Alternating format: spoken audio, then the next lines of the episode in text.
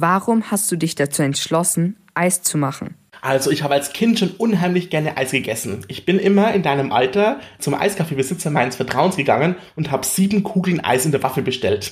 Und da war ich natürlich immer der beste Freund von jedem Eiskaffeebesitzer.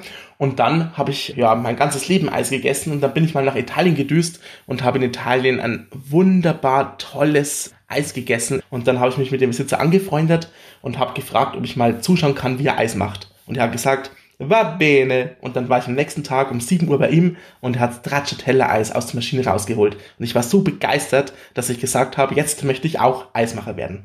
In deinem Eiscafé gibt es verrückte Sorten, wie zum Beispiel Bier, Weißwurst oder Lachs.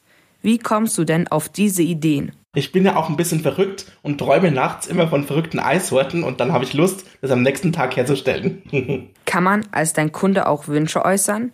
Welche Eissorten du als nächstes machen sollst? Bei mir steht ein Wunsch-Eiszylinder im Laden und da können die Kunden ihre Wünsche einwerfen. Also wenn du eine coole Idee hast und du sagst, du möchtest jetzt unbedingt dieses Eis haben, dann komm zu mir und werf diesen Zettel ein und wenn du Glück hast, dann gibt es das bald bei mir im Laden. Und wie viele Sorten hast du dir schon ausgedacht? Über 1000 Sorten habe ich schon gemacht und es kommen jeden Tag neue Sachen dazu. Das heißt, immer wenn du bei mir in den Laden kommst, kannst du was Neues probieren und was Neues entdecken. Bietest du in deinem Café auch normale Sorten, wie zum Beispiel Schokolade oder Vanille an? Also Schoko und Vanille finde ich ja relativ langweilig, obwohl es die Lieblingseissorten der Deutschen sind. Naja, ich, ab und an habe ich tatsächlich Vanille da und dann finden die Leute das ganz lustig, aber viele Leute sagen dann auch, hm, wenn ich jetzt ganz normales Vanilleeis nehme, dann bin ich ja langweilig, oder? Und dann nehmen sie meistens sowas wie gebrannte Mandel oder was anderes.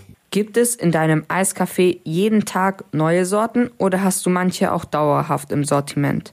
Oder ändern sie sich je nach Jahreszeit, zum Beispiel im Winter ein Lebkucheneis? Also da hast du 100% recht. Ich habe einige Sorten, die sind ähm, so Standardsorten. Zum Beispiel sowas wie Schokosabé oder Erdbeerbasilikum oder Biereis. Das sind so Sorten, die ich eigentlich immer da habe. Und dann gibt's manche Sorten, die wandle ich dann um. Je nach Jahreszeit gibt's zum Beispiel mal ein Kürbiseis oder im Winter dann tatsächlich sowas wie Zimtsterneis, Glühweineis, Spekulatiuseis und so weiter. Und ähm, andere Sorten, die sehr beliebt sind, die wechsle ich immer wieder durch. Was ist deiner Meinung nach die außergewöhnlichste Eissorte, die du je gemacht hast? Hm, das ist eine gute Frage, weil ich mache ja aus allem Eis, aber so die außergewöhnlichste war vermutlich ein Champagner-Eis, ein Dom Perignon Champagner-Eis mit Blattgold drin, wo dann eine Kugel davon 30 Euro gekostet hat.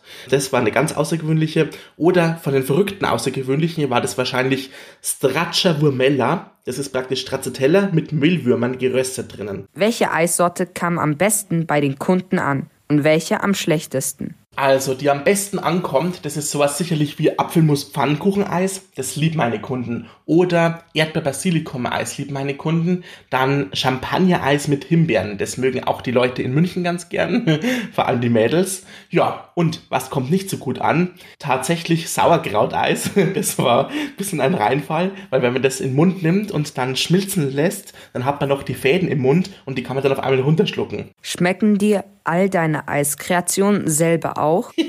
das ist eine sehr lustige Frage. Also in der Tat schmecken mir nicht alle, aber bitte nicht weiter sagen. es gibt so Sachen wie Lachseis zum Beispiel oder Stockfisch, Steckelfisch. Das finde ich ja richtig ekelhaft. Also da könntest du mich jagen. Und mir schmeckt deshalb das Lachseis nicht, weil es eben Fischeis ist. Und ähm, alles, was mit Fisch ist, esse ich auch sonst nicht. Das heißt, wenn es jetzt ein Schweinebrateneis wäre, dann würde ich es gerne essen. Und ähm, das Stierhodeneis, das ich gemacht habe, das Stierbeidel Eis, das ähm, habe ich auch lieber meine Kunden essen lassen. Im Winter essen die Leute doch bestimmt nicht so viel Eis. Verkaufst du trotzdem ganz normal weiter oder machst du eine Winterpause? Also im Winter, da mache ich eine Winterpause. Da habe ich in der Tat äh, mindestens zwei Monate zu, damit ich ein bisschen runterkommen kann und auch neue Ideen für die neue Saison sammle. Da muss ich so lästige Steuersachen machen und dann darf ich auch noch irgendwann kurzen Urlaub meistens einplanen, so ein, zwei Wochen. Der fällt diese Woche, dieses Jahr aber flach wegen Corona, aber ich finde trotzdem sicher eine schöne Beschäftigung, zum Beispiel Playstation spielen oder sonst irgendwas.